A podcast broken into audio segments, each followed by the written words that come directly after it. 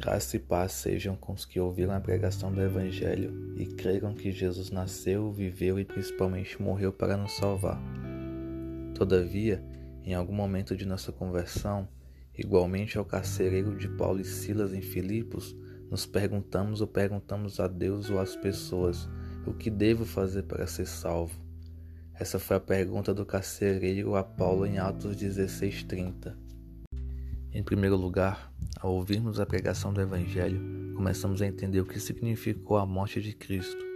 Ele nos redimiu da maldição da lei, Gálatas 3,13. A lei não foi escrita para justificar o homem, mas para mostrá-lo quem ele é, incapaz de justificar a si próprio, não importa quanto sangue animal fosse derramado em sacrifícios, e incapaz de cumprir toda a lei, de ser santo pela força do seu braço, porquanto a lei não remove o pecado, só mostra o quão pecador o homem é. Ao passo que ouvimos a pregação do Evangelho e entendemos que Cristo teve que morrer para nos salvar, percebemos qual é a nossa natureza e como, por causa dela, fomos afastados de Deus e quão miseráveis e merecedores da salvação nós somos. Com efeito, o remorso, a culpa, o peso do pecado se tornam desgastantes. Uma angústia bate e passamos a ansiar pela salvação. O que devo fazer para ser salvo? Foi a pergunta do carcereiro a Paulo e Silas e a pergunta que demorei um certo tempo para encontrar a resposta. Eu cheguei a pensar que minhas obras me salvariam. Tolo, isso não passa de egoísmo. Em devaneio, achei que cumprir a lei me salvaria. Insensato, isso não passa de legalismo. Até que o Espírito Santo abriu os meus olhos e me mostrou a graça. E esta é a graça. Creia em Jesus é o que nos salva.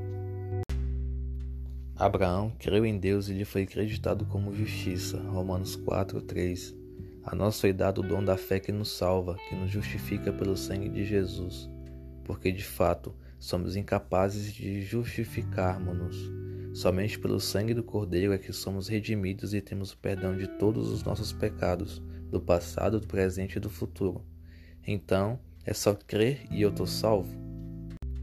Jesus disse em Marcos 16, 16: Quem crer e for batizado será salvo, mas quem não crer será condenado. E Pedro, em Atos 2,38, nos exorta ao arrependimento e que sejamos batizados em nome de Jesus, para que recebamos o perdão por nossos pecados e nos tornemos aptos a receber o Espírito Santo. Ou seja, ouvimos a pregação do Evangelho, entendemos quem somos e o que Jesus fez na cruz cremos, nos arrependemos, somos batizados e recebemos o Espírito Santo. Esse é o passo a passo da salvação? Com certeza. Mas a vida não acaba quando recebemos a salvação. O que devemos fazer então? Certamente devemos viver pela fé. Hebreus 10:38. Mirando as coisas que estão adiante, prossigamos para o alvo, a fim de ganhar o prêmio do chamado celestial de Deus em Cristo Jesus. Filipenses 3, 13 e 14. No entanto, irmãos, cuidado. A fé que nos salva sem obras é morta. Mas alguém pode perguntar: mas não basta crer para ser salvo? Certamente. Mas quem crê tem que praticar as obras que foram preparadas por Deus para que as praticássemos. Ou seja, não somos salvos por obras, para que ninguém se glorie. Efésios 2:9. Mas para as boas obras. Efésios 2:10.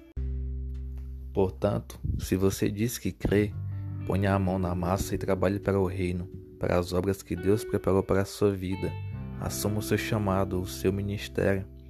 O Espírito Santo tem várias funções nas nossas vidas, e algumas delas é nos guiar na boa e perfeita vontade de Deus e nos capacitar para praticarmos as boas obras.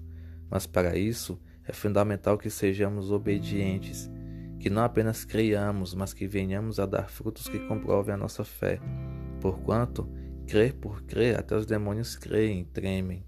Tiago 2,19 Por isso, você que é salvo, viva como um verdadeiro salvo e seja usado por Cristo para salvar almas e para fazer a obra que o Senhor preparou para você. Amém? Deus lhe abençoe.